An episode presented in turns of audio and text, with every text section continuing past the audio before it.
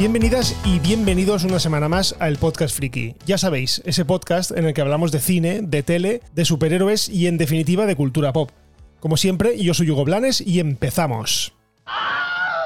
Bueno, paren las rotativas. Así directamente voy a empezar el podcast porque menuda sorpresa nos acaba de dar Ryan Reynolds con la publicación de un pequeño vídeo en sus redes sociales en el que nos muestra que está trabajando muy duro en Deadpool 3.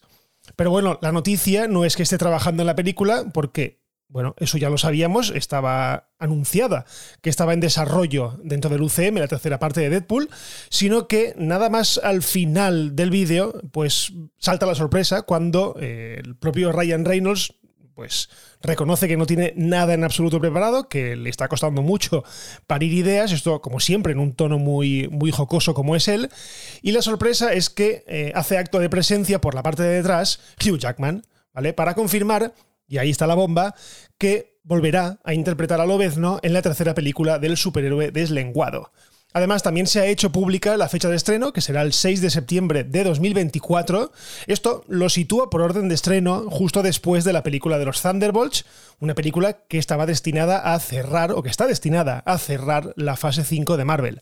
¿Quiere decir esto que Deadpool 3 es la primera película de la fase 6? Bueno, pues todo parece indicar que sí, ¿vale? En un principio estaba indicada como la primera, la de los Cuatro Fantásticos, pero parece que esta se ha colado un poco. Bueno, sea como sea, Hugh Jackman se convierte en el segundo actor confirmado de una película que lleva muchos años en desarrollo y que, bueno, llegamos a pensar que nunca se estrenaría. Más que nada si tenemos en cuenta que el humor de Deadpool, pues no es que encaje mucho dentro de la idiosincrasia del UCM y de Disney, pero bueno, a veces los sueños se cumplen. Recordemos que la película también tiene director, está más que confirmado que Sean Levy, el director de Free Guy y del proyecto Adam, se pondrá detrás de las cámaras y, bueno, Ryan Reynolds volverá a ejercer de productor y de manda más de la película. En definitiva, estoy contando los días para que llegue esta película a los cines, porque si tenemos en cuenta que Hugh Jackman ya anunció después de Logan que esta sería su última película y que no volvería a ponerse las mallas, entre comillas, del superhéroe o del mutante, pues me parece una fantástica noticia. Además, si tenemos en cuenta que en las dos películas anteriores siempre se ha hecho referencia a él de una manera o de otra, nombrándolo, enseñando alguna foto o algo, pues aquí me parece fantástico que por fin hagan dúo estos dos superhéroes y no creo que esto entre un poco en contraposición con lo que Marvel va a hacer en el futuro con los mutantes. Me parece que a día de hoy, con todo el tema del multiverso y con las diferentes versiones de un mismo personaje, pues me parece fantástico. Además, es tremendamente posible que Hugh Jackman esté metido dentro de todo este guisaguisado.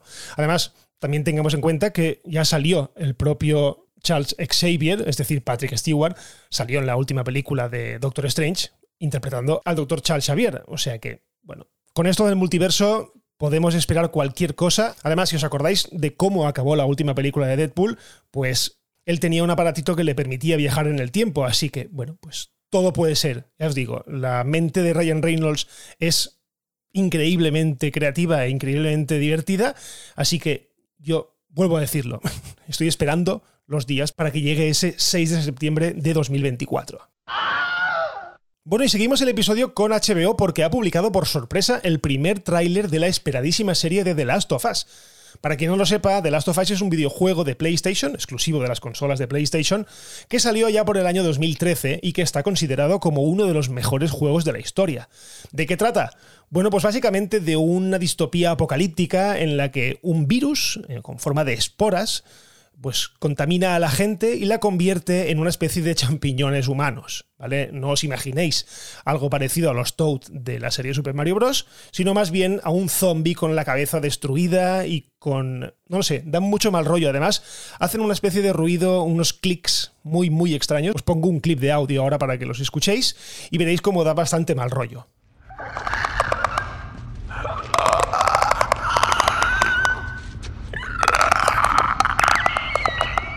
En el juego manejamos al personaje de Joel, un superviviente que ha de proteger a Ellie, a una niña que debe de llegar sana y salva a un determinado lugar. ¿Vale? No cuento nada más para que no sea considerado como spoilers, porque por lo que parece en el tráiler, tendremos una versión bastante, bastante fiel de lo que es el videojuego, al menos lo que hemos podido ver en las imágenes. Si queréis que os diga la verdad, yo tengo este juego desde 2013 y lo empecé hace una semana, ¿vale? Lo tenía ahí, lo empecé allá por el os digo, por el 2013 cuando me lo compré, pero no llegó a engancharme. También es verdad que requería, es un juego que requería mucha inmersión por mi parte y bueno, en aquel momento pues no podía darle todo el tiempo que, que, se merecía. Bueno, lo he empezado otra vez y de momento el juego me está gustando mucho, así que si la serie es así, como ya os he dicho, parece que será así, pues yo estoy dentrísimo con la serie. Pero bueno, volvamos al tráiler porque en ellos podemos ver en acción ya a Pedro Pascal en el papel de Joel y a la joven Bella Ramsey en el papel de Ellie.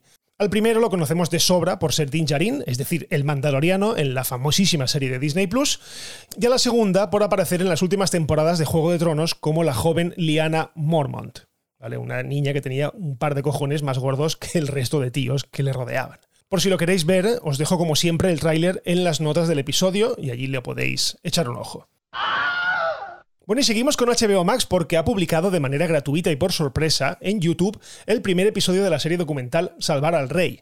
Normalmente este tipo de contenidos no tienen cabida en este, en este podcast, pero sí que es verdad que yo he visto enteramente la, la serie y la verdad es que es bastante, bastante reveladora. Bueno, no es la primera vez que HBO utiliza esta estrategia de captación, no sé si de suscriptores o de atención, no lo sé, pero ya lo hizo hace algunas semanas colgando en YouTube el primer episodio de La Casa del Dragón. Pero bueno, el caso es que todo el mundo va a poder ver gratis una parte del documental en el que se muestra, en mi opinión, bastante tarde, cómo de sinvergüenza era y es el rey emérito Juan Carlos I.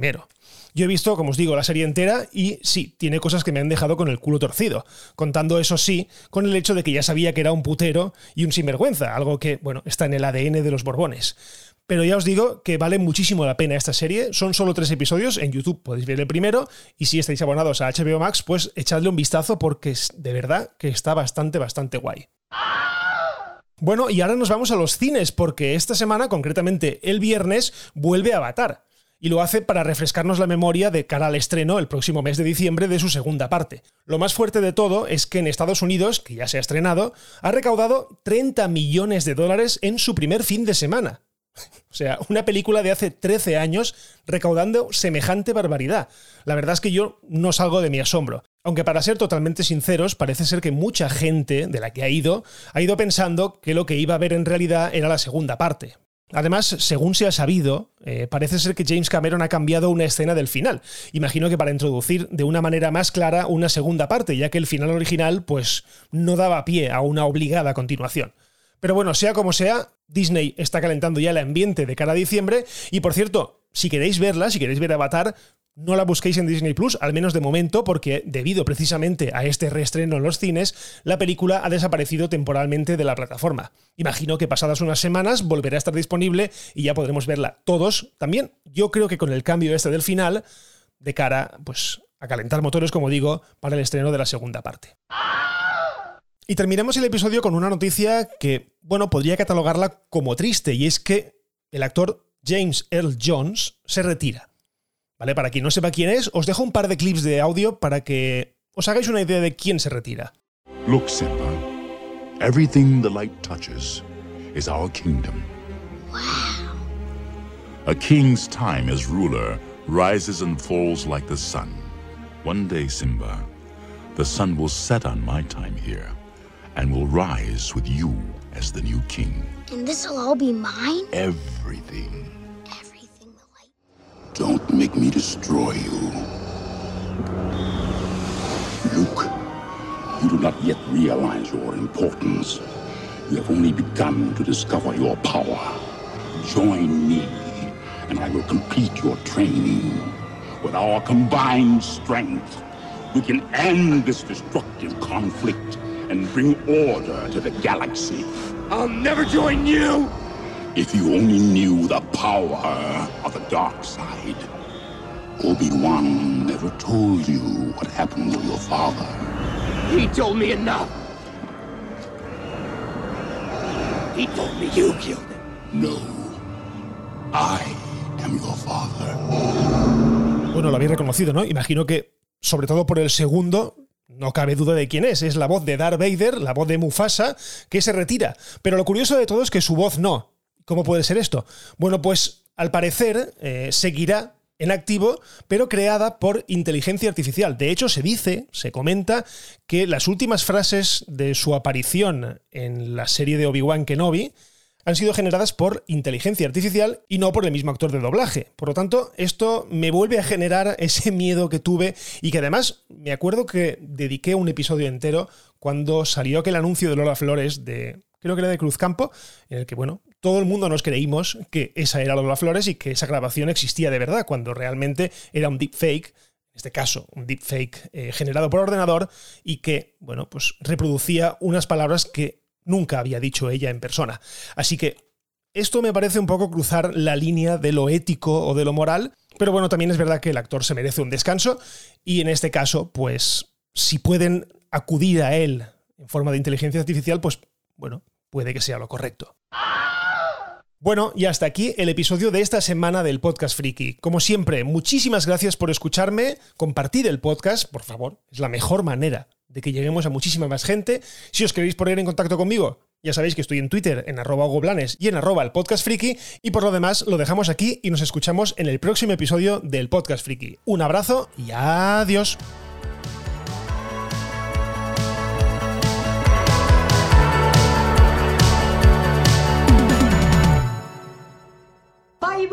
Hasta otro ratito, ¿eh?